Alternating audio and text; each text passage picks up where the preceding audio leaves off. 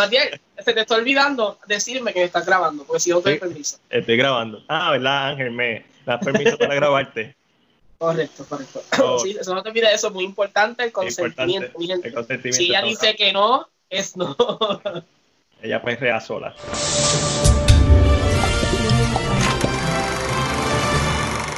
Saludos, gente. Aquí Mac de CinePR para traerle una nueva edición de CinePR presenta el resumen de la semana, episodio número 31, grabado el domingo 5 de abril 2020. Tercera semana en cuarentena, pero aquí estamos.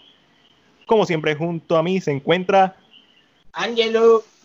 Y yo soy Mac. Ustedes me conocen y ya conocen a Ángelo si escuchan el podcast. Pero antes de empezar, queremos decirle que si no te has suscrito a nuestro canal de YouTube, nos puedes buscar como CinePR, seguirnos en todas nuestras redes sociales: Facebook, Twitter e Instagram. Aunque casi no usamos Twitter, pero está ahí. Si te gusta Twitter, síguenos en Twitter, que le metemos cañito también. Y también me puedes encontrar en Letterboxd como MacDiel Yobat. Además de eso, tenemos que mencionar que todavía sigue en pie la competencia Enfoque Unidos, en donde tú puedes hacer un cortometraje en tu casa con los seres que, con tus seres queridos, familiares, amistades, pareja, con quien sea que está en la casa o solo, ¿verdad? Un cortometraje que no dure más de cinco minutos, referente a la situación del el coronavirus y este aislamiento social en el que nos encontramos. Ya se extendió hasta mayo. Ay, Dios Ay, seguimos en cine. Duraré hasta mayo. También, obviamente, esto ha creado que haya un montón de, ¿verdad? de exposición digital de tanto de la música como de las películas, series, etcétera, y muchas personas han salido, ¿verdad?, a dar su talento para entretener a la gente. Entre ellos se encuentra una de nuestras seguidoras, Alondra Cristina, quien hizo un cover ahí súper duro con la camisa de Cine PR y cantando una de las canciones de Lion King, A Bit Way, A Bit Way, A Way. Digo, yo siempre he dicho A Bit Way, yo no sé qué diablos dice esa canción. The Lion Sleep Tonight. Y el Puerto Rico Comic Con tiene una nueva fecha, obviamente esto es uno de los eventos que se vio afectado por el cierre de todos los eventos y del coronavirus. Y ahora va a estar desde agosto 21 al 23 de este año. Tocamos madera, ese es uno de los eventos favoritos del año de Ángel, que trabaja allí, ya lleva dos o tres añitos trabajando allí, y mío, que voy como prensa ahí a, a cachetear y tirar videos y fotos y comprar cosas. Así que nada, esa noticia, ¿verdad? Mucha gente está preguntando. Hasta el momento los invitados todos dijeron que sí, eh, ¿verdad? Entiendo que todos están encerrados en sus casas, muchos de ellos tienen que hacer estos cambios que por, en parte son casi obligatorios, ¿verdad? Porque si estás pautado para ir a un San Diego Comic Con, lo tienes que mover de fecha. Esto, tiene, esto va a suceder. hasta ahora los invitados son los mismos. En teoría se supone que todo se haya retrasado, no, no debe haber ningún problema porque todos los eventos se han retrasado y todas las filmaciones han retrasado. Pero vamos como siempre a empezar con lo que vimos esta semana. Ángel, empieza tú diciéndome qué viste durante los pasados siete días. ¿Siete días ya? ¡Wow! yo, no hice, eh, yo no hice este, este podcast contigo los otros días se siente así, pero no, ya pasaron siete días. Pues mira, eh, Kevin, eh, había decidido ver Onward eh, de, una manera a los Jack Sparrow, pero decidieron hacerlo porque iba a salir en, la plataforma de Disney Plus, Y decidí entonces verla por Disney Plus. me gustó mucho. Pirate Bay lo sé todo. No tanto, pero por ahí. Un saludito a nuestro amigo Juan. A, nuestro pirata favorito. eh, y entonces decidí ver Onward, ¿verdad? En la plataforma. Una, para darle el apoyo entonces a la plataforma, el viewing y estas cositas, que últimamente lo he estado haciendo, pero en vez de dedicarme a ver películas viejas, estoy viendo mucho documental. Que es muy bueno porque es National Geographic y son buenos documentales los que tienen. Estoy como que tratando de ver un par de cositas. Pero vi Onward. Eh, no sé si recuerdan que yo Matías hablamos de Onward cuando Matías había ido a la, Correcto, a la premier. A la premier cuando los cines existían o todavía cines en el mundo que habían premiers y bien pues no le gustó. Eh, yo siempre he sido de los fieles creyentes y siempre he dicho que Pixar toca fibras de, diferentes maneras. Está la fibra emocional, ¿verdad? Que siempre va a estar, siempre es como que es, parte de lo que ellos hacen, pero también depende mucho del tema o depende mucho de la temática de la película. Eh, ah, toca una fibra distinta. Eh, como por ejemplo, Coco puede tocar mucho a las abuelas, las familias, en esa fibra, Onward está más dirigida entonces a la pérdida de un padre cuando uno es joven, que es más, es como su, idea central, la pérdida de un padre y como el nene, ¿verdad? Que es el papel que hace Tom Holland, se olvidó el nombre, Ian. Ian, Ian, Ian. Exactamente. Cómo él brega con la situación de que su padre no está. A mí, es una familia bastante saludable. No es que es un drama ahí como que, ah, no puedo. Pero hay como unas cosas que entonces él, él está extrañando, bla, bla, bla. Y entonces, y hasta hablando con Marjorie le mencioné que por lo menos en ese aspecto, yo en lo personal, pues yo sí perdí a mi padre cuando era más joven. So, había unas, a unas partes sí me identifiqué más con Ian en la necesidad de la búsqueda de, de esta oportunidad de qué pensará, cómo soy, ser igual que él. Hay cositas que siempre son, son naturales. Pero eh, de la misma forma le dije a Matiel, eh, a mí me tocó diferente, eh, pero es por ese simple hecho, porque tal vez la, lo que está en la película es distinto, es más personal para mí. Lógicamente, cuando la película tiene algo más personal, pues es mucho más directo, es más, es más, Matiel tiene el debate de que a Matiel pues no le, no le, no le gustó tanto, o no le gustó. Ah, ah, ah. It's okay.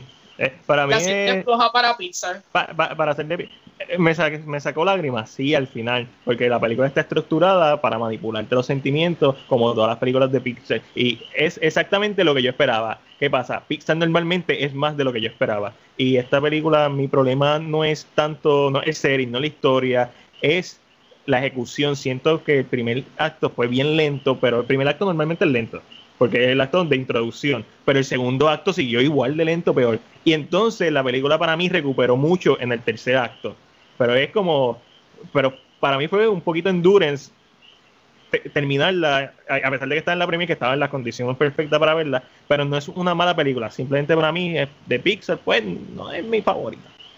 Y lo puedo entender porque Pixar estos últimos años ha tirado palos bien heavy, Ajá, bien. sí. eh, pero entiendo A- que a también lo mejor mi expectativa está muy pasa- alta. y yo, yo entiendo que también que está- ha pasado porque Pixar se ha atrevido en estos últimos años a hacer unas cosas diferentes. Eh, y entiendo que por eso es que entonces la expectativa siempre estuvo bastante alta. Para mí no hay peor película de Pixar que Cars 3. Eh, Uy, yo no he visto la- ninguna de las de Cars. lo que es, la primera es buena porque todas tienen un mensaje, siempre hay un mensaje detrás de cada cosa. Sí, sí, sí. Eh, pero Cars 3, Cars 2, para mí Monsters University, aunque entretenida, es una película más. Sí, cuando Es la comparas con, con los palos, con Monster un- Inc., con Toy Es un Story. money grab, es un money grab de, de, de ya una, de, de algo que existe. Eh, so, para mí no es, y no es que sea mala. Pero entonces Onward, y en- a- hablando ¿verdad? de lo que tú estás diciendo, para mí fue al contrario. Me gustó más los primeros, Ok. porque también sentía más la- el- lo que estaba que el final, que se convirtió más en una historia eh, de aventura, aunque era, estaba atando los cabos, que vimos desde el principio, pero como que empezó a ser como el, el, el, lead- el- para mí el mejor momento de la película es cuando Ian se descubre, descubre la verdad, el tresillo. como que ese momento y eso y, y todo eso como que se cierra. ¿Sabes cuando, cuando está con- cuando está sentado viendo el anochecer? Da cuenta Es- que tuvo su ahí hermano. Esa, esa para mí la parte donde ya sí, vamos a manipularme, Esa- sí, ahí, las que lágrimas. empieza a marcar y tú. Ajá. Y entonces como que esa parte yo dije, wow, pero entiendo que si hay momentos en la película que hay escenas o momentos que se podían haber quitado, hacerlo más corto, la eh, mantícora que no para mí, necesarios. la mantícora para mí El, fue persona- el personaje realmente está por lo que tenía que hacer al final. Estaba Ujú. así. E- e- Era, yo siento que la mantícora estaba para llevar a la mamá, que era el personaje importante, a el lugar. Sí, sí, sí, en- eso- y, eso es parte de lo que me incomoda de la película, que es cuando tú te pones a pensar como guionista, que lo que estás haciendo en este momento, es como que, ok, en esta parte tiene que pasar esto, so, este personaje tiene que estar, y yo lo estoy viendo así mientras está pasando la película, es como los checkmarks que le está haciendo, pues yo lo estoy haciendo en mi mente con, ok, este personaje sigue saliendo, no es importante, es solamente un comic relief, pero va a salir para el momento final. Y Estaba, estaba como para eso, estaba como. Y, eh, esa fue como que. Pero Pero realmente al final la vi y me, por lo menos me gustó. dale, cool, eso está súper cool. ¿Qué más viste? Eh, ¿Qué más vi? ¿Qué más vi? ¿Qué más vi? Te- ahorita te dije, ya se me olvidó. Eh, vi ¿Viste? la serie de FX Fosse and Vernon, que es de Bob Fosse y de Gwen Vernon. eh, tal vez ¿Quiénes para, para, lo- para, para los incultos, los inculturados, que no saben de. Como yo, Los que no sé, no tengo ni la... Ah, ok, musicales. Eh, eh, Bob Fosse fue el director de Lenny, fue el director de Sweet Charity. eh, en cuanto a películas, fue el director de. Ah, hizo otra película, señor, se me fue. Lo que pasa es que yo lo conozco mucho porque él es el, coro, el coreógrafo y director de Chicago, el musical, eh, de Sweet Cha- Charity, el musical. Eh, el, el, el, hombre es un hombre, es un genio, es un hombre que, ah, una película como Cabaret, es el director de Cabaret, que en su momento fueron películas que ¿verdad? elevaron el género musical a otro nivel. Y trata mucho de esta, esta relación de ellos y cómo ellos, casi en sus últimos años, porque estamos en los últimos años de ambos, cómo ellos, cómo esta relación se va moviendo, eh, ¿verdad? Y es interesante, si eres amante de los musicales, es buenísima, es con, con Michelle Williams haciendo de Wentworth. Uh, Michelle Williams es dura y se me olvidó el nombre, el que se me olvidó el nombre, eh, sé quién es, el que salió en eh, Three Billboards Outside of Heaven. Eh, Sam Rockwell. Y Sam Rockwell haciendo de Bob Fosse. Eh, ellos dos juntos son una explosión. Es, es corta, son 10 episodios, son 8 episodios porque es de FX. la vi en Hulu, muy buena. Si te gustan los musicales, si te gustan estos dramas así, es buenísima. ¿Qué me estás enseñando? No veo. Lo que viste, Along with the Gods. Ah, vi pero no voy a decir nada todavía porque sé que voy a hablar más de Along with the Watch que de las otras. Vi Grey's Anatomy. Uh, vi How to, vi How to Get Away with Murder. Grey's Anatomy se queda sin episodios, ¿verdad? Porque... Eh, el último que sale, el que sale este jueves, el último, pero ya está en el episodio 21. No era como okay. que se iban a quedar sin nada. Ah, ok, sí, no, ya están eh, terminando la season. Eh, eh, pero está bien triste ahora mismo, está pasando algo súper horrible para mí. Está regresando a las raíces de Grey's Anatomy, me está partiendo el alma, no quiero, pero... Uh, por favor, pasa, eh, continúa eh, eh, How to Get Away with Murder, que regresó este jueves pasado, muy buena, para mí una de las mejores series que todavía he visto, eh, porque no ha perdido el, el, el, jugo que tenía en la primera season, estamos en la season 6, todavía no lo ha perdido, así que estamos súper bien. Lo que me gusta es, para los que ven la serie, lo que pasó en, el, en la primera season, está ahora en la season 6, está todo, mira, desde la 1 hasta ahora, todo está así. Yo vi la primera season y obviamente me encanta. completa? Entiendo que sí. Me encantó la actuación de Viola Davis. Este, no puedo, no puedo con, no puedo con los flashbacks. y, la, serie no, nunca deja de cambiar los, flashbacks. si a ti te gusta ese tipo de, me gustó en el primer episodio. En el segundo fue como que cool, que este es el estilo de la serie. Ya cuando terminé el primer season fue como que no. Y tú me dijiste, esto, es lo, esa es la serie. So, a mí, Todo siempre, todo siempre son flashbacks. Eh, y eso yo creo que en el público general, creo que eso es lo que la ha mantenido eh, porque nos presentan algo que es al público a qué pasó. Entonces, como que ya vamos a terminar, nos quedan cinco episodios, así que todos los que llegaron hasta el final, estamos aquí y aquí se acabó esto. Ah, y una actriz como, y a lo sorprendente de esto es que una actriz como Viola Davis está en una serie trabajando para la televisión.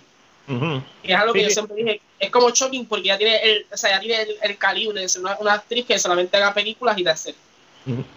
Sí, sí, eso. Eh, ya hoy en día, eh, antes, especialmente los 80, 90, se decía que una vez te empezabas en el cine, volver a, la televisión como George Clooney, era básicamente matar tu carrera y, volver, y dar paso hacia atrás. Hoy en día, con los eh, servicios de streaming, eh, eso cambió. Pero hay una pero eh, y eso yo estoy muy contigo, pero es muy distinto hacer una serie para HBO, ah, no, no, sí, sí, que para hacer una serie para ABC, que es una cadena regular, una cadena como más, más, por decirlo así, más más cafre, cafretín, pobrecín. Es como que, que o sea, que tú como actor estás en una serie de una cadena regular, de un canal que está en siete países diferentes, y eso siempre para mí ha sido shocking, pero cambiando el tema, porque nos vamos a envolver hablando de eso, eh, bien, bien Hulu, eh, pues los que tienen Hulu se las recomiendo si les gustan estas fantasías asiáticas, se llama Along with the Gods, no solo con los dioses, como que A-L-O-N-G.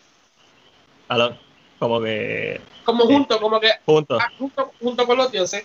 Eh, la primera la, las dos películas se grabaron back to back.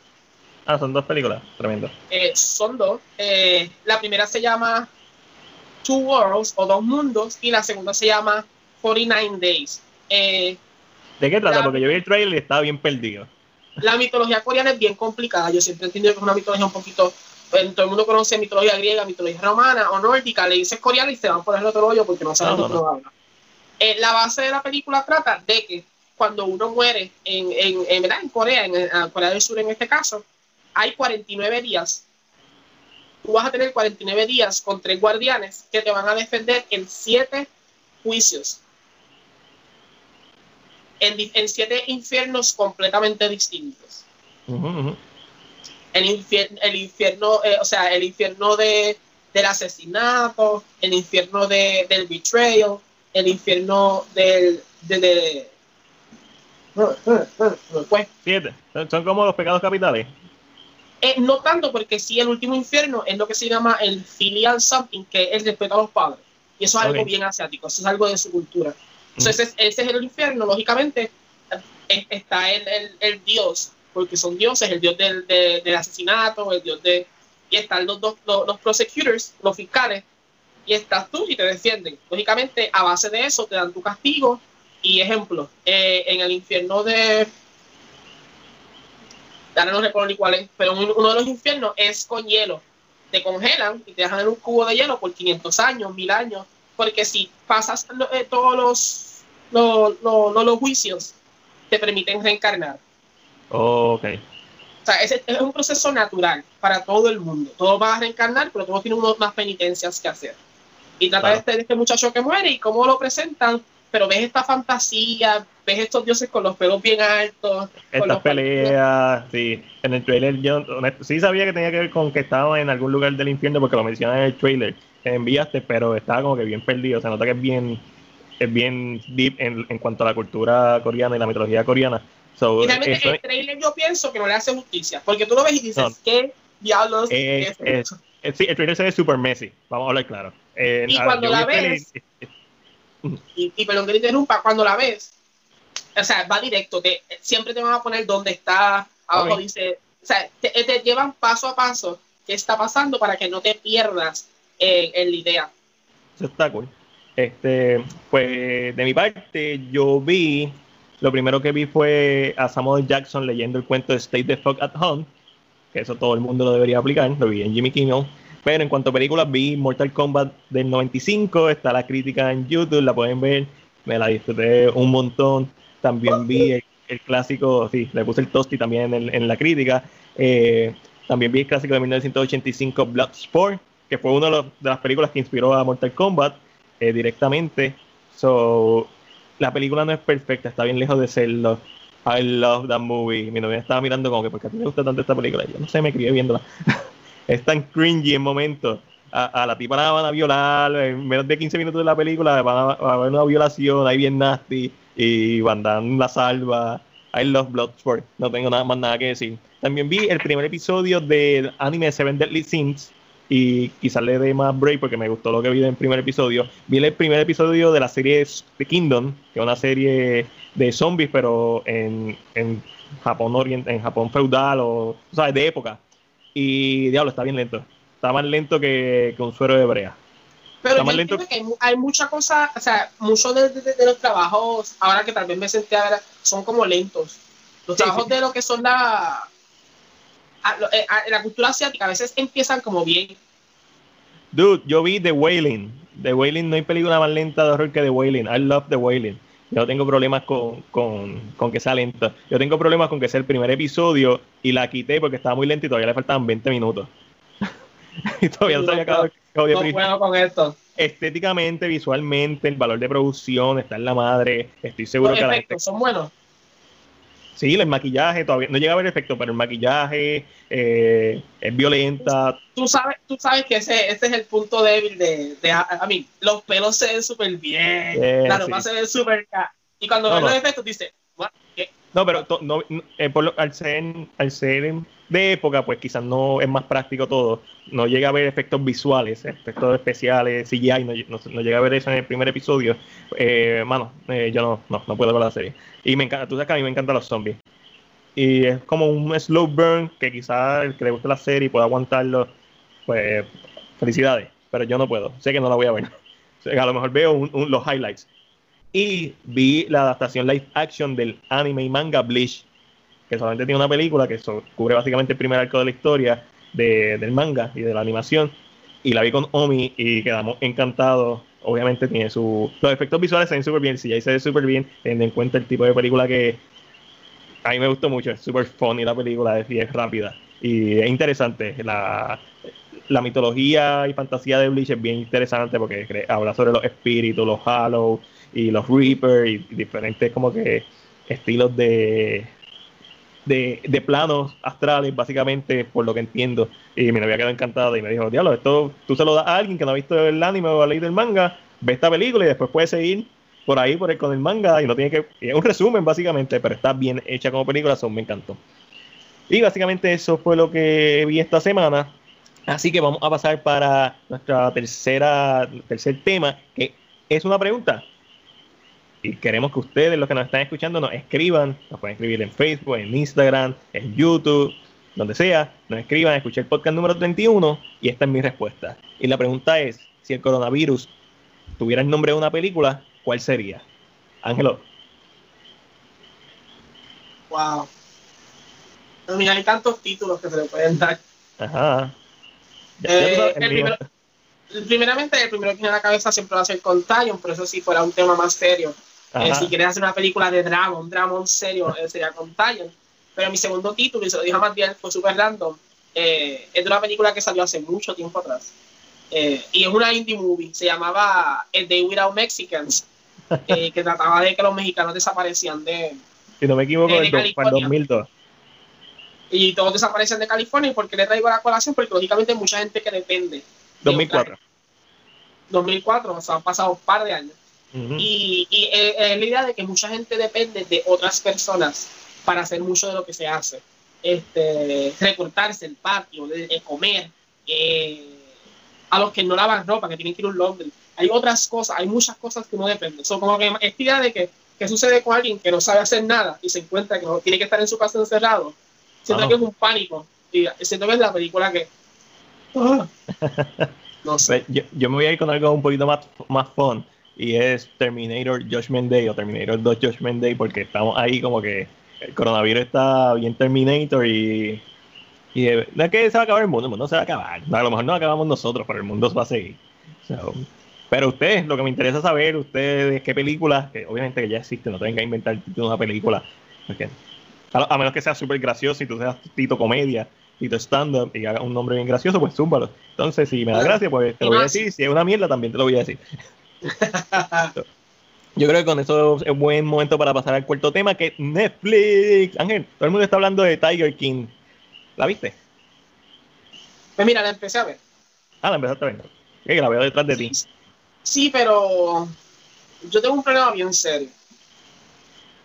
Eh, yo soy de las personas que cuando algo está bien high, que todo el mundo está hablando del tema, decido no verlo. ¿Por qué? Porque por lo menos en mi, en mi forma de ver las cosas, cuando estoy viendo algo, si veo un post o algo sobre lo que estoy viendo, me voy a detener a leerlo. Claro. Y a veces eso, hoy en día han cogido la costumbre de spoilear todo, eh, rápido de decir, ah, esto no me gusta, la casa de papel es uno de, los, de estos casos.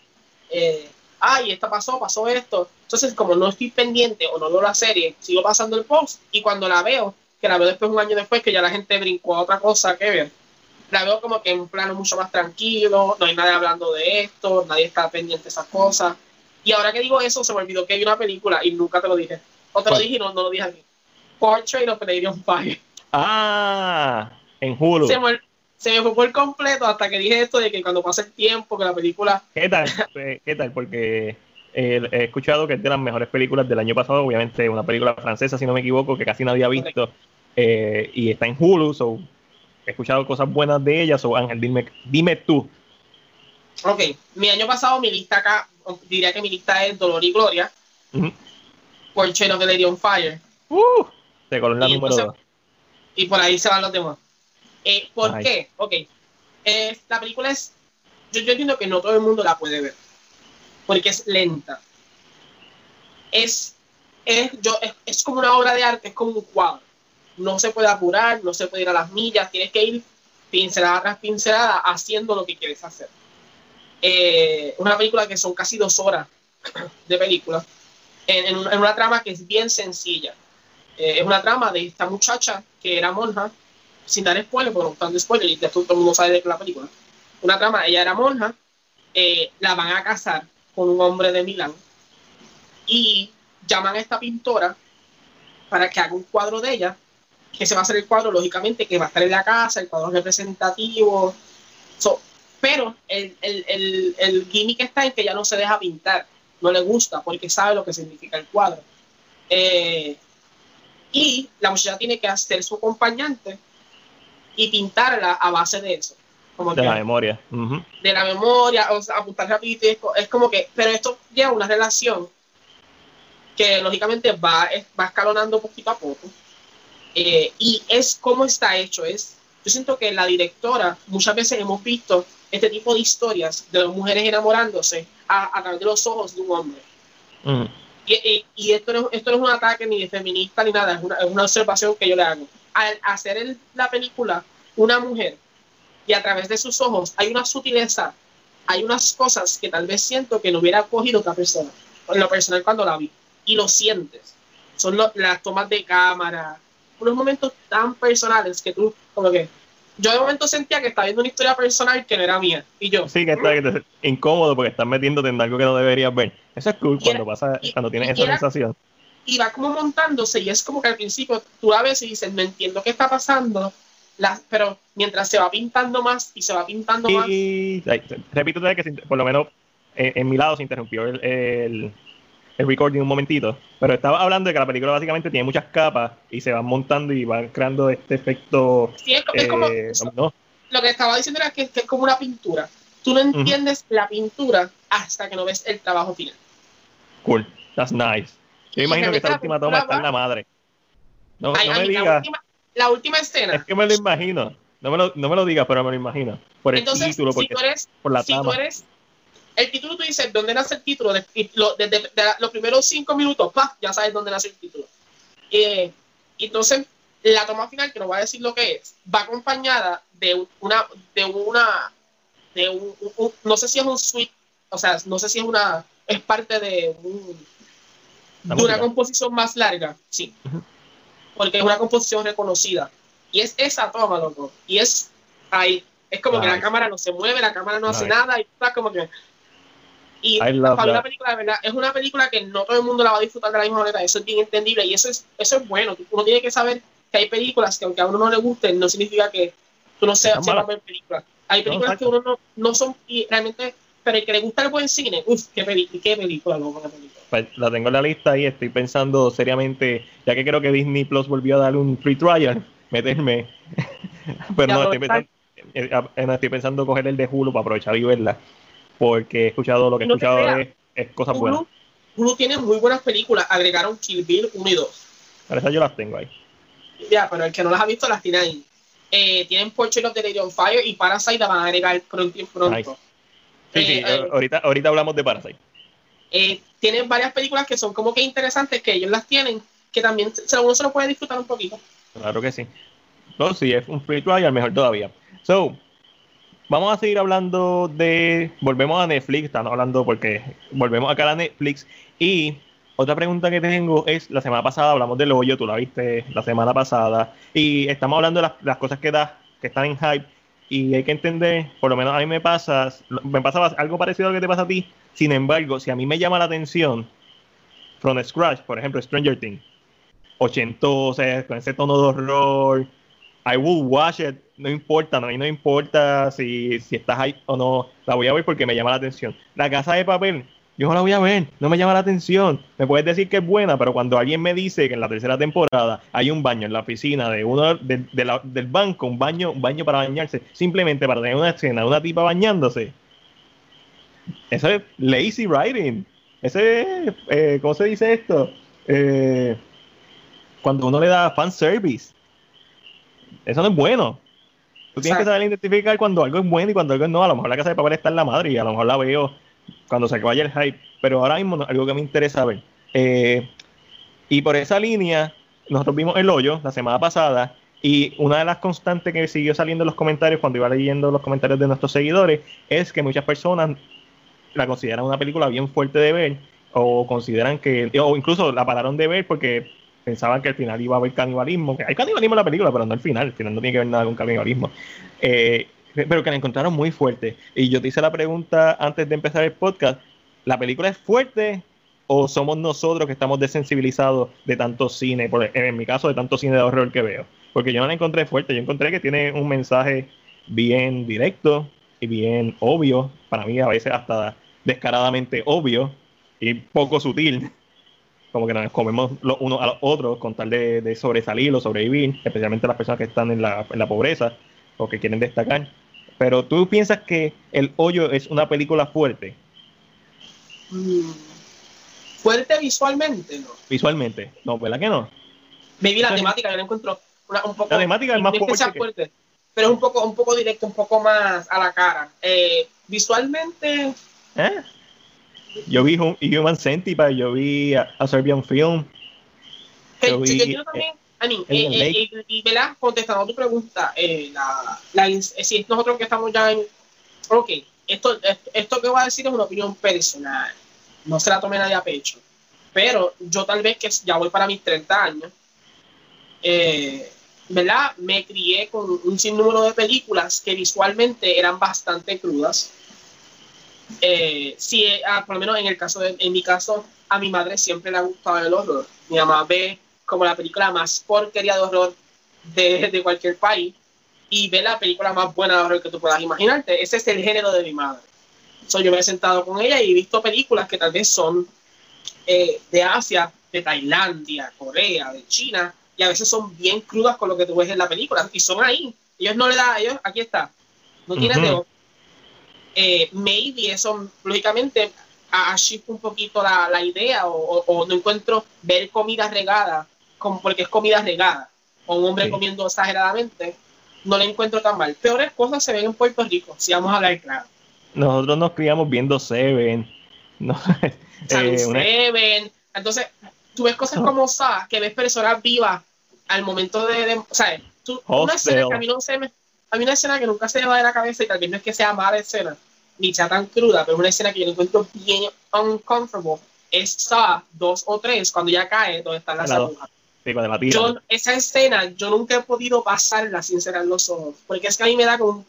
un- Y Sí, eh, el, el estrés que la película estaba buscando que te causara. Eh, nosotros nos criamos en, en- entre medio de que todavía venían películas de los 80, que fue como que el boom de los efectos prácticos. Yo, A mí, una de mis películas favoritas de todos los tiempos sigue siendo The Thing de John Carpenter del 82, que son sobre criaturas super nasty. So, los slasher, yo me crié viendo slasher. Después los remakes de los slasher, que eran más crudos todavía. So, cuando a mí alguien me dice, el hoyo fue muy fuerte para mí, pues en mi opinión no es que tú estés mal, porque si fue fuerte tampoco te va a obligar a ver algo que, que te sienta, que, te, que te cause re- eh, repulsión, pero necesitas ver más cine entonces, Mira, en mi opinión, necesitas ver más cine. Yo entiendo también que eso, eso es parte es parte también de la idea de que mucha gente está más expuesta ahora al cine o a ver películas porque no todo el mundo va al cine. So, y Netflix es una plataforma de tu casa. Entonces ven muchas cosas de Netflix y, y esperan que todo sea bajo la misma el mismo renglón que Netflix usa para todo lo que presenta. Y hablando de cositas que están como que en el renglón de Netflix, eh, hay una, va a haber una segunda temporada de Lock and Key, que tú me dijiste que está muy por debajo y es, como que la versión light PG-13 de, de la novela gráfica. Eh, también tenemos que cancelaron series, cancelaron B-Wars con Ian Somerland, Somer whatever, y, y October Ian Summer Faction, Harder. Summer Harder, que yo tengo una foto con él ahí del 2013, bien, bien, bien rico. So, seguimos. Y ahora vamos a hablar. Espérate, que, que, ¿Quieres hablar, ¿quieres hablar de eso? eh, lo Key realmente entiendo por qué tiene una segunda temporada, pero si siguen con la misma historia de darle protagonismo a los nenes en dramas que no me importan de los nenes, este drama de, de ay, estos clichés de teenagers, no hagan una tercera. Enfóquense en las llaves, enfóquense en la fantasía. Si no, a mí me perdieron ya después de la. Si, me- si la segunda se va por el mismo camino, I'm out. Eh, de las que cancelaron, nunca vi, vi, eh, vi, vi Wars. B-Wars. Vi Wars, ver. sí, vi. October, sí vi October Faction. October Faction me gustó. Eh, siento que me gustó más que Locan Key.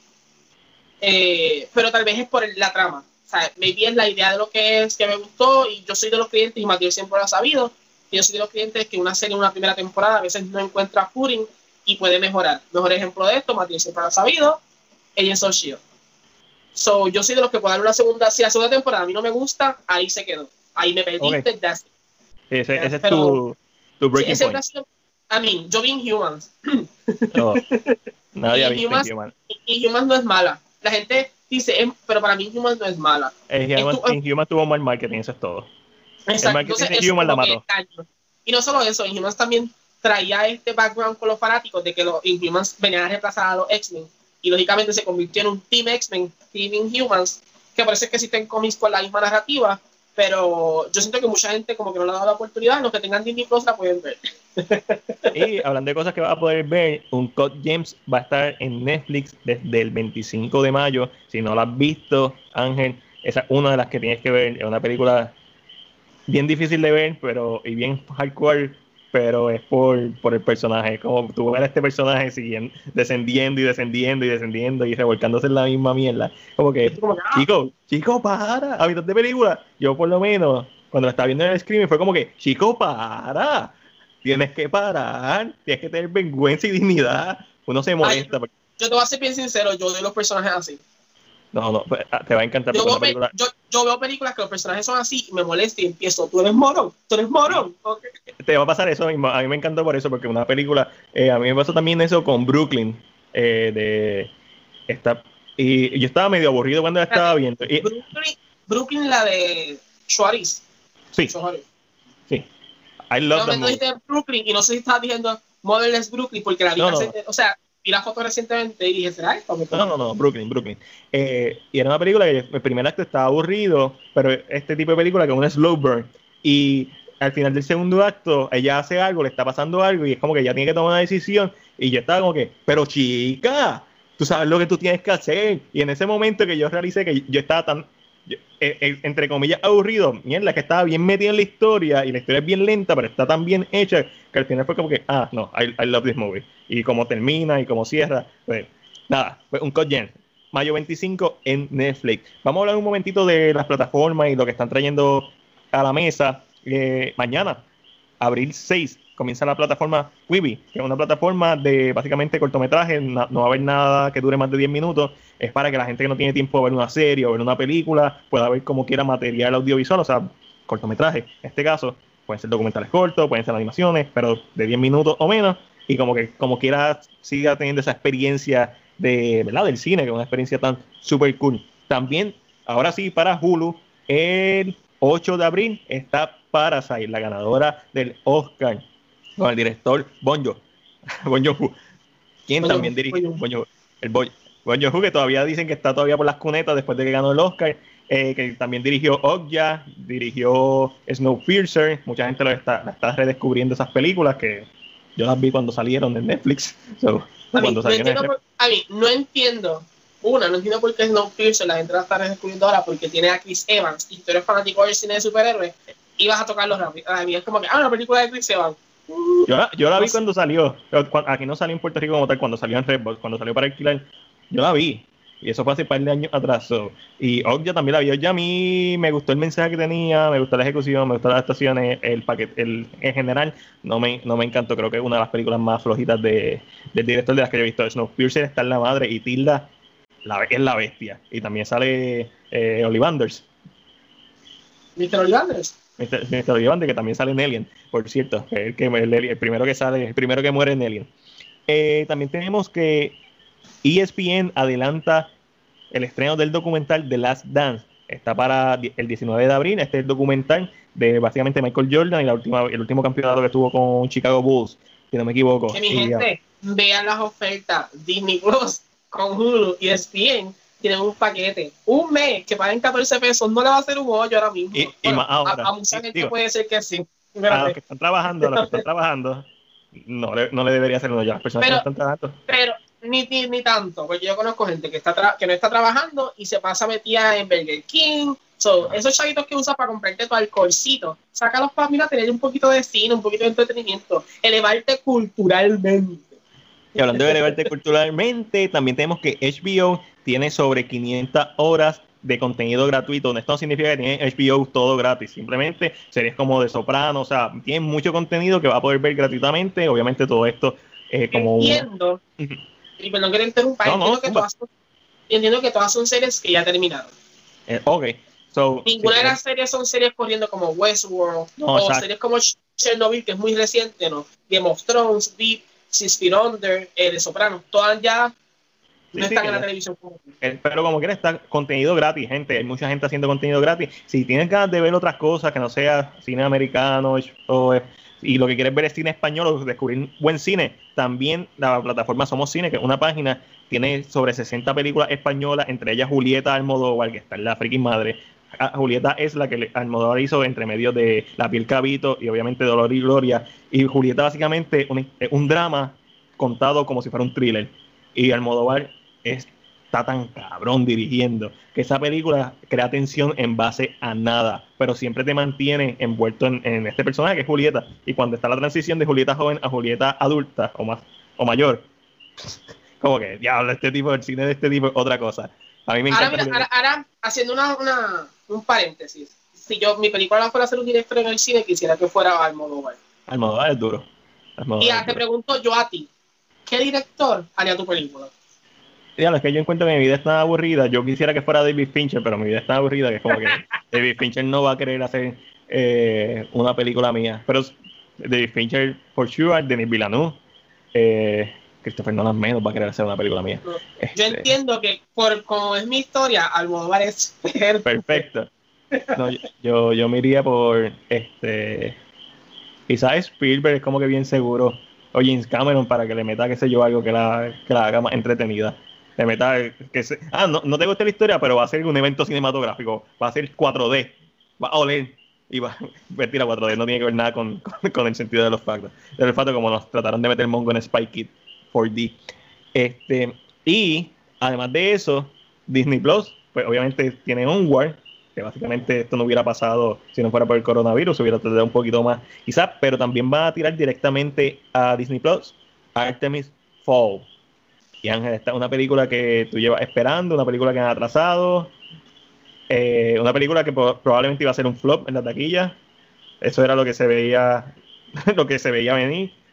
Y para mí creo que es la mejor decisión que, han tomado, porque liberan también.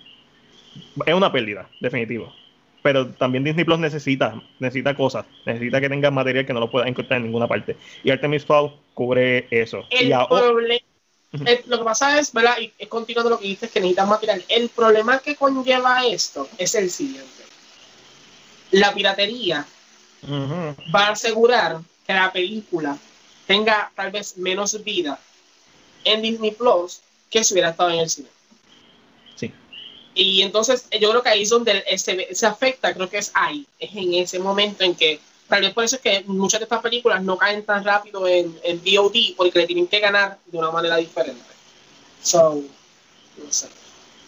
Pero una película que ah, si a mí me invitaban a verla, a, la, al screening a la premier la, la veía.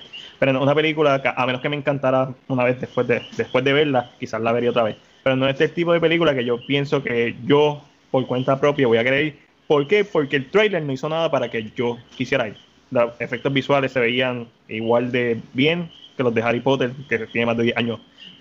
Harry Potter 1 específicamente, que tiene más de 10 años, no se veían para nada bien se veían bien por debajo de lo que uno espera de una película de Disney. Y me hizo pensar hasta cierto punto en Tomorrowland, que si bien no es una película que es lo peor que yo he visto en mi vida, para mí no necesariamente la puedo considerar mala, es una película que yo no recuerdo nada. Lo único que recuerdo es que sale George Clooney, que hay una escena donde salen disparados por, un, por una ducha, una bañera, y que sale Hugh Laurie, porque es Doctor House. That's it. Yo no recuerdo más nada. Ay, que hay un, de esto, un, lo que tiene Mandalorian, un jetpack. That's it. Se acabó. Hasta ahí, ese es mi review de Tomorrowland. Cuando hay una película como Mortal Kombat o Bloodsport, que yo te las puedo decir básicamente, digo, cuando vi Bloodsport siempre se me olvida que sale Forrest Whitaker. Siempre. Forrest Whitaker sale en Bloodsport bien jovencito y con el ojo todavía apagado. So, para mí la, eh, mira, ahora que está en Disney Plus la voy a ver. Eh, mira, yo si hubiera estado en el cine y Martín no me hubiera invitado eh, a verla en, en una premiere, tú sabes que sí, yo, yo hubiera ido a verla no tanto tal vez por el material, porque lo conozco, porque ya yo no confío en conocer el material y que la película tenga la misma calidad. No, claro. Segundo, a mí la película me da la mala vibra que esto es un Percy Jackson y eso a mí me da un mal sabor en la garganta horrible. Eh, para alguien que le encanta tanto Percy Jackson como a mí, porque ya descubrí anoche que me encanta Percy Jackson a morir, loco. Hay como una, pues pero creo que es el libro. Es el, creo que es el material lo que realmente a mí me, me, me gusta mucho y Artemis Fowl me da la, vibra de que por el, la, fecha donde se hizo, el tiempo en que se hizo, eh, que todavía Disney no había aprendido a respetar tal vez el material y, tal, y crear unas cosas diferentes, yo siento que va a ser un Percy Jackson. Entretenida para el, el público que no la conoce, entretenida para el público que no sabe quién es Artemis Hall, pero para el que tal vez conoce el material, that's it. Yo, yo Eh, pienso que va a ser otra Miss Pilgrim. ¿Y qué sucede? ¿Qué sucede con esto? Eh, yo la hubiera ido a ver al cine, uno, por el director. Siento que Ah, no, eh, el apoyo. Kenneth Branagh es, es la razón por la que yo hubiera ido a ver esa película también. Si hay una razón, es Kenneth Branagh. ¿Por qué? ¿Por qué? Porque Kenneth Branagh se lo merece. Él se lo ha ganado. yo, yo así, Matías tratando de decirme algo ahora mismo entre la cama y no sé qué. Eh, yo siento que exacto, que Branagh se merece que nosotros le demos esta oportunidad. Y no solo eso, que Branagh ha, em- ha- le ha dado comienzo a, verla pensando ahora sí eh, rápido, a tres franquicias. Murder, Orient Express. Cinderella, ujú, que empezó casi con lo que era la princesa porque fue de los y a Thor, y a Thor, un ujú. personaje de cómics que y él, o sea, él como director le, le- le dio un push, ¿verdad? Puede ser que me esté equivocando, pero es él como director que nos da una visión que es aceptable, que es fácil de ver, que es A mí me encanta, a mí me encanta Cinderella. Para mí esa es una de las mejores live action que ha hecho Disney, sobre todo porque cuando una película como Beauty and the Beast, Beauty and the Beast tiene tanto material para tú elevarla, Aladino tiene tanto material para tú elevarla. Cinderella es una mierda de película, sí, es un clásico animado, pero cuando tú tienes que añadir tanto, tú tienes que poner tanto como director, como Sí, porque guionista. eh, eh, estas películas como Snow White, Cinderella, eran películas, eran pun- eran punto y com- eran, eran directas, no tenían nada para agregar. Esas películas apenas, apenas duraban una hora, o sea, son Exacto. casi mediometraje. Esas, si no has visto las películas animadas, los clásicos de Disney, para el tiempo que era, la animación obviamente estaba en la freaking madre, era innovadora, pero eran cortas comparado con, con lo que Kenneth Branagh hizo con Cinderella. A mí me encanta Cinderella. Creo que podemos seguir adelante, pero sí, Kenneth Branagh es la razón por la que yo lo hubiera visto en el cine. Yo para no ir que Cada vez que me lo tal vez- recuerda es como que, verdad, si lo hubiera visto en el cine, pero es por Kenneth Branagh. yo siento que tal vez eh, el, el, el- lo que puede salvar, y tal vez no es que pueda salvar la historia, pero lo que sí como que es que él. Y él tiene una visión que no todos los directores tal vez ven. No he visto la película de él y no sé si salió la que él va a hacer de que en ese momento se parece a Ben Kingsley. ¿Esa película salió? Ah, el- eh, eh, sí, creo que sí, tiene que haber salido. Sí, sé cuál es. Eh, la de Shakespeare, era Shakespeare. Pero que- y la quiero ver porque es, again, es él. Siento que hay Ese. directores que se merecen que uno como público le dé este, este tipo de, de, como decirle, ok, usted es muy bueno, vamos Es como cuando, como cuando Tarantino hace cine, tú vas a ir a verlo, cuando Spielberg hace cine, James Cameron. Para mí, Kenneth Branagh, Kenneth Branagh quizás si no está en ese mismo nivel en cuanto a achievement, porque estos directores todos han logrado un montón, Christopher Nolan, to- todos los que son eventos, para mí sí es un director que yo respeto mucho y tiene que ver, además de que es Gilderoy Lockhart, también Harry Potter, de Chamber of Secrets. So, Exacto, como que, extra. ah, hay que ir. Vamos a ver, cuando la vamos, la vamos a ver, Mateo, vamos a tratar de verla la misma semana que salga para hablar de ella en el podcast y decir sí, pues. qué pensamos de, por favor, esto es un, un- un pedido que le hago como se lo hice la semana pasada. Eh, cualquier fanático o que haya visto Wrinkle in Time, escríbame. Está en Disney ¿Por Plus, pero nadie ha visto Wrinkle in Time, Ángel. Porque no sé si soy yo que me gustó y soy yo que estoy mal, o pero es que porque no tengo feedback y no sé qué hacer.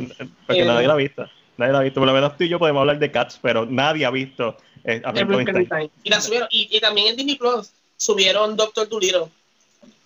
Eh, la, la de Eddie Murphy o Dolittle la de Robert Downey La de? Eddie Murphy. Ah, ok, sí. So que ya, ya Ah, empezamos a ver el material de Fox entrando. Nice, that's nice.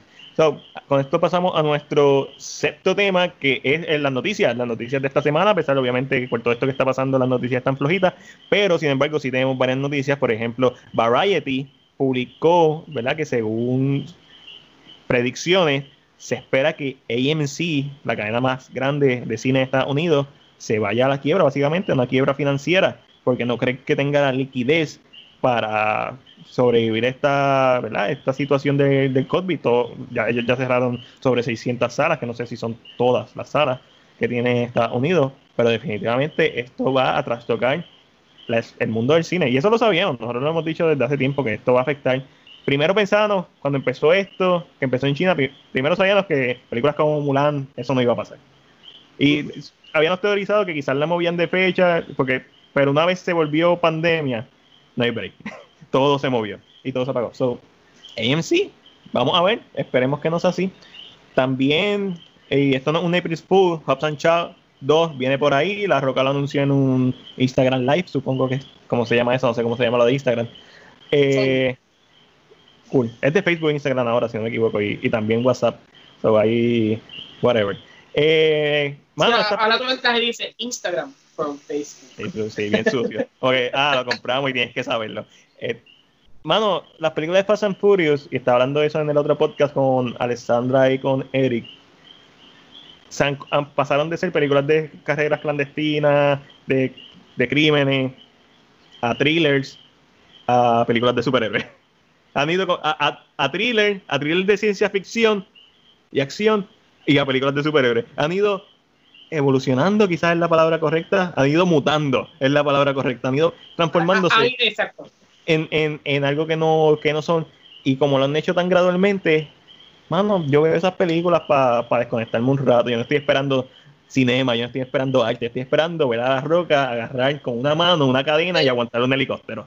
Pero entendemos que es la necesidad de películas así lo que las ha, las ha dejado seguir, porque tal vez no vemos muchas películas de esta magnitud. O sea, sí hay, pero a, este nivel de, de Hobbs and Shaw y Fast, y Fast 8, no sé cuánto ya. Sí, son, llevan 8, llevan 8. Eh, son las únicas, por decirlo así. Pero si es que son las únicas, lo que pasa es que ya todo esto, estas películas son superhéroes mano, son superhéroes. Punto. Esa es la, No, sí, sí. Y es muy cierto, pero, pero te lo digo en este aspecto, porque de verdad son superhéroes. Pero, y no es que esté defendiendo Fast porque a mí no me gusta. Pero estoy tratando de entender el público que la apoya. Es lo que estoy tratando de. Eh, llevamos desde el 2001 viéndola. Para mí, esto es algo que es básicamente una tradición de gente. Mano, no, es, que, son, son, fáciles de ver. Son entretenidas. son mierda. Es, como fast food, es como la comida rápida. Es fácil de comer. Tú lo pides, estás esperando cinco minutos y te lo comes. That's it. Pero entonces, es, pero entonces, es, necesario. Sí. sí. Porque si no hubiera ese tipo de, si no saliera eso, eh, vamos a poner, aunque son más superhéroes, las películas de superhéroes son, tal vez son más graduales porque tienen un material eh, que es más conocido y sabemos que lógicamente la película de superhéroes va a ser esto, puede pasar esto, pues, porque ya hay un material donde echarse, donde ver. Pero estas películas son películas que eran de carrera clandestina, se convirtieron en películas que cambiaron la, la tonalidad y siguieron cambiando, cambiando, pero siguen generando mucho dinero. Eh, sin... Entonces la necesidad de, de, cine chatarra está. Sí, pero está porque por lo mismo que están los fast food, pues son convenientes, son convenientes, porque es ver algo sin pasar trabajo. No, no, te, no te debe importar la física, no debes pensar, no tienes que ir más allá, simplemente te sientas y ven. Y yo las disfruto. Yo he visto todas las películas de Fast and Furious, vi Hot and Child, la disfruté por lo que es. ¿Es buen cine? No, no lo es. So, hay también una necesidad, en mi opinión, de educar a la gente a que vea cosas mejores, pero a saber que este tipo de películas existe porque hay personas que simplemente quieren pasar un buen rato en el cine y eso es totalmente válido. La verdad es que yo no todos los días quiero ver una a Lady, eh, a Portrait Lady on Fire, que es una película más fuerte. Yo no todos los días eh, quiero ver un Parasite, que es una película que es intelectual, que tiene muchos tonos, o un I Saw the Devil, que es una película que te drena, o un este ¿cómo se llama la película eh, Shane de Michael Fassbender, que son películas de peso completo. Yo, no todos los días uno está para eso. Por lo menos yo no. Y, y, regresando, al, al tema que dijimos ahorita, hablando de Fosse and Vernon, que es la serie, hay una, hay una cosa que él dice mucho y es la idea de que ya le dice la gente lo que está buscando es en ese momento, que eran como los 70, los 60, escaparse de la realidad. Y en un momento dado dice, la gente lo que está buscando es hacer sentido de la realidad que estamos viviendo en, la, en las películas. O tal vez tiene que ver mucho, eh, lógicamente el cine se va moldeando por las situaciones que el mundo está pasando. A veces alguien quiere escaparse, a veces alguien quiere ver la representación, tal vez encontrar una contestación en el cine.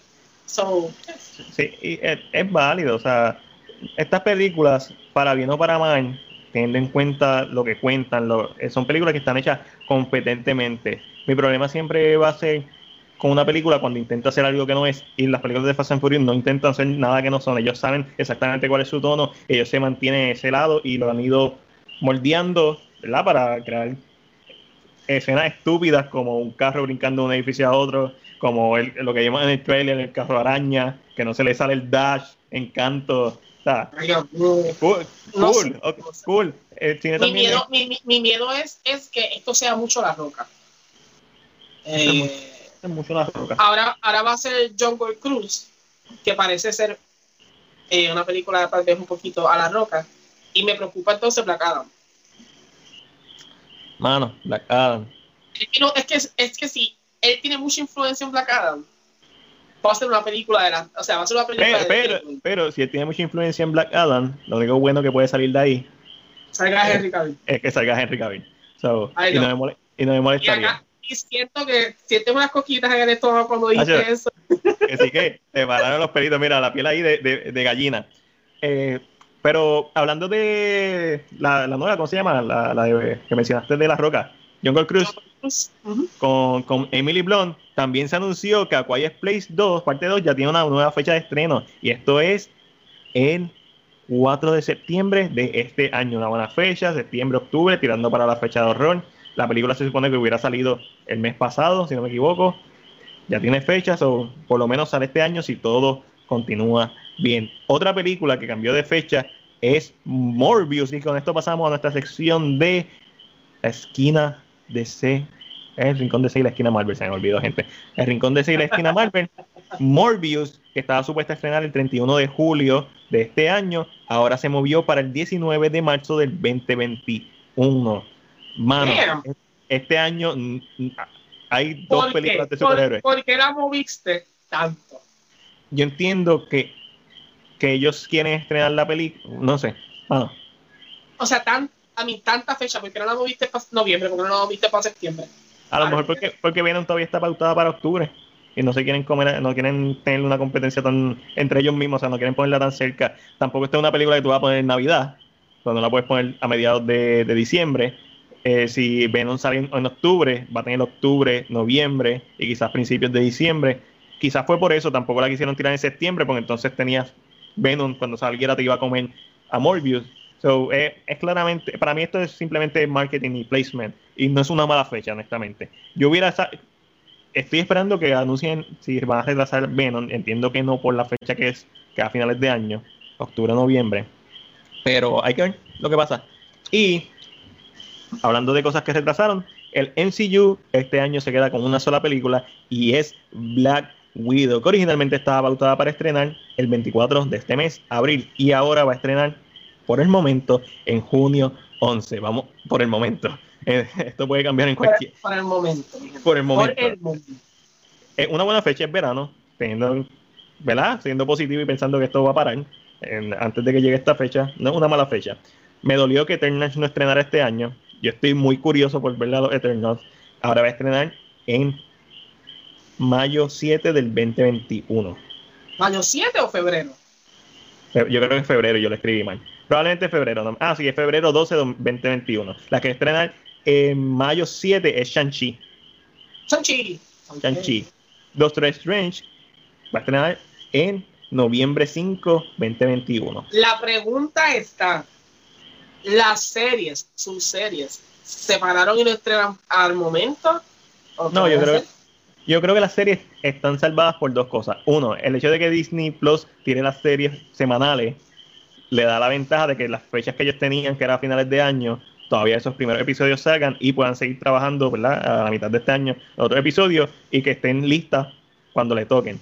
Vale, Eh, so- so que en mi opinión es que no debería afectar mucho eh, la serie. Pero, y con esto vamos a cerrar, además de que Thor, Thor Love and Thunder va a estrenar en febrero 18, 2022, Black Panther Acá- 2, acá- Captain Marvel se le dio fecha.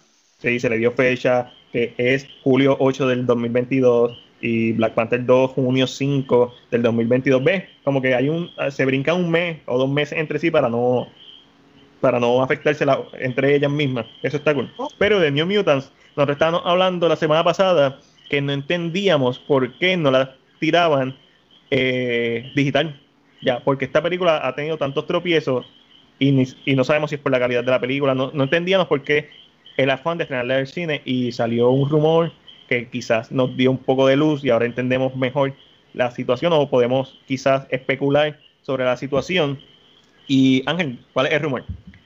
El rumor dice que cuando New Mutants iba a salir, eh, Fox había hecho un trato con HBO para lo que se conoce como los streaming rights. ¿Qué significa esto? Que son que es HBO quien tiene el poder de presentarle a una plataforma eh, o la puede presentar en este aspecto en su plataforma, en, en, su canal, porque así que trabaja HBO en su canal, y luego entonces en HBO Go. ¿Qué significa esto? Este, esto ellos iban a hacer ese, ese, ellos tienen los streaming rights hasta el 2021, por lo que yo había entendido. Por lo tanto, significa que Disney Plus no puede estrenar. a menos que le pague un billetal. Que puede ser por esto que no hemos visto fecha para New Mutants, porque tal vez hay una conversación para para comprar los derechos y que ellos puedan entonces estrenar en su plataforma, como lo están haciendo con Artemis Fowl, con estas películas que lógicamente pueden funcionar, les pueden generar eh, eh, este dinero. Mano, so, tiran New Mutant para octubre. Todo el mundo piensa que es de horror. Ya, eh, sería la mejor fecha tirarla para el cine para octubre. Veremos a ver, de verdad que no sabría que, pero, pero es lo que dice Matías, nos da una claridad de por qué están tan callados, por qué no las han tirado en ningún tipo de plataforma, pero es porque no pueden yo no voy a darle a mi, a, mi competencia, el negocio, el, la potestad de tener la película, porque significa que para mayo, si sale HBO Max, ellos la pueden subir a HBO Max sin ningún problema. Exacto. No, y tú no quieres. Es una película que tú la estás promocionando bajo Disney ahora, tú no vas a querer eso. ahora entendemos que no es necesariamente porque la película, un peliculón, es simplemente que están en un jaque. No un jaque mate, pero están en un jaque en, en la jugada. So, tienen que hacer una jugada bien inteligente. Para mí la deberían moverla una fecha como octubre o hasta enero. Mira, si no le tienes confianza a la película, ponla en enero. Si le tienes mucha confianza, ponla a competir contra Morbius. Pero entonces le estás tirando a, tu pana Sony. No, no, no, eso es que Sony y Marvel están en conjunto. tú mismo te estás comiendo, tú mismo te estás como que so, es, bien complicada la situación sigue siendo una película que cuando salga voy a verla por curiosidad morbosa simplemente, por ver lo que pudo ser y no fue, y por, bueno, porque de verdad yo estaba tan pompeón cuando vi ese trailer hace casi tres años atrás, ese primer teaser trailer, y la ha atrasado ya cuatro, cuatro o cinco veces. Yo creo que cuatro o cinco veces ha sido atrasada desde que se anunció originalmente, y ya entendemos por qué no está en una plataforma digital, no, no, no es negocio. No, es punto, no es negocio. Y tampoco vale la pena pagarle los. bueno, a lo mejor están en conversaciones. Para mí tampoco sería negocio pagar los derechos. Tú sabes. Hay que. A mí. porque lo, lo, sorprendente, lo, sorprendente, es que no ha habido. Eh, no ha habido. Eh, no ha habido. No hay noticias, no, no lo han tirado. Ellos han dicho la fecha, la fecha de todas sus películas. Pero sabes que, tú sabes qué movimiento yo me tiraría y, y, y, le diría, vamos a hacer algo. Yo te voy a pagar tanto y te devuelvo los, los derechos de televisión de Batman. Está cool, pero no creo que tampoco ellos quieran. Mm, a mí puede, a mí sí. El problema es que si WB siempre ha querido hacer algo con Batman o lo quieren presentar como Batman, no pueden. No porque los derechos de televisión siempre los tuvo Fox y yo creo que los derechos pasan a Disney. O sea, no, no, no sé cómo está escrito el contrato, pero entendería que si hubiera una compra, le pasarían a Disney. Eso depende mucho del contrato. Pero sería, ah, eso sería lo que yo pondría en la mesa, porque Disney no va a hacer nada con Batman. Bueno, de momento Batman sale en Disney Plus y sería el shocker de la vida. Horrible. Me lo imagino, y así, una, una serie animada de Batman de Billo. Wait, what? No, no, es, no, no, debería pasar ni va a pasar, ni va a pasar. Pero sería gracioso a lo mejor en, en la tirada. Pero, sería eh, una, pero sería una venta, sería una buena venta, porque, eh, y esto lo digo, ¿verdad? Para los que no lo sabían, Fox es quien tira Gotham, la serie de Batman. Es una serie que es en conjunto con Warner Brothers, pero es de Fox. Porque los derechos de Batman siempre han pertenecido a Fox desde que pasó la serie de Adam West. los derechos de televisión los tiene, ahora mismo se supone que los tenga Disney. So, yo le diría, ¿tú lo quieres? ¿Tú quieres hacer una serie en DC Universe para traer gente con Batman? Esto es lo que yo necesito. ¿Qué tú vas a hacer? No sé, pero es un negocio, ellos saben lo que hacen, no sé. ¿Sabes qué? Yo no, no, es, no, es, un mal negocio. A mí, es, esos son los negocios más factibles cuando tú cambias eh, personaje o dice, ok, yo te doy esto, yo tengo esto, siempre lo compré, te lo puedo pasar sin ningún problema, o te permito esto, bla, bla, bla. Pero ¿sabes qué? Ahora sí yo pensando en esto, Bob Iger no fue bruto, ¿no? Bob Iger se fue exactamente como tenía que irse. Bueno, sí. Bueno, eh, eh, Bob Iger es un clarividente. Él, sabía lo que venía. Bob Iger es un mutante, papi. Bob Iger dijo, no, 2020, no. Yo me voy 2019. Ah, pero Bob, te puedes quedar un añito más. Mm, mm. ¿Pero por qué? Hasta aquí. tranquilo, tranquilo. Hasta aquí, hasta aquí llegué yo. Y Bob Iger se salió y el pobre nuevo CEO es como, es como, es un nombre, eh, bautizo por fuego o ser bautizado por, que es cuando es de cantazo. Yo no, este hombre le cayó agua así. Horrible. Wow. Admiro a Bob Iger en estos momentos. Ay, Dios. Ay, Y así yo creo que es una buena forma para terminar esta edición número 31 de CinePR representa el resumen de la semana. Como siempre, Ángel, muchas gracias por acompañarme aquí a hablar un ratito de lo que nos gusta, cine y televisión. Ustedes saben que pueden encontrar a Ángel por Facebook. Tiene un Letterboxd, pero yo creo que no le da update. Letterboxd- no, en Letterboxd debería añadir series. A veces yo quiero poner un que vi un episodio de una serie en Letterboxd y es como que no, no te deja. Y sería interesante porque también, eh, pero realmente películas es que no es, es que se me olvida. Entonces, como no tienen aplicación, siento que el mayor fallo de Letterboxd es no tener aplicación. Yo creo que, Yo no tienen, yo creo que tienen una, una leña. Es, es que siento porque estar en la web page, subirlo, siento que no es tan factible, no me gusta, no es como rápido, no es como que puedo reaccionar. Sí, sí, tienen una, mira. Tienen una, pero es como que medio leña. A mí no me gusta. Yo prefiero meterme a Google, ponerle Redbox, conectarme entonces poner. So, Yo creo que es por eso que yo no lo uso, pero no, mi gente, no entren a mi Letterboxd. No, no entré porque está, está vacío. Pero el mío sí pueden entrar. El, el mío está al día. Letterboxd me puedes conseguir como MacDiel Jobat. Jobat se escribe J-O-B-A-D. MacDiel, si a esta altura no sabes cómo se escribe, entonces no entra a mi Letterboxd, por favor. También me puedes conseguir en Facebook, Instagram y YouTube. También a veces en Twitter. Como CinePR. Y con esto nos despedimos. Este fue Max. Será hasta la próxima.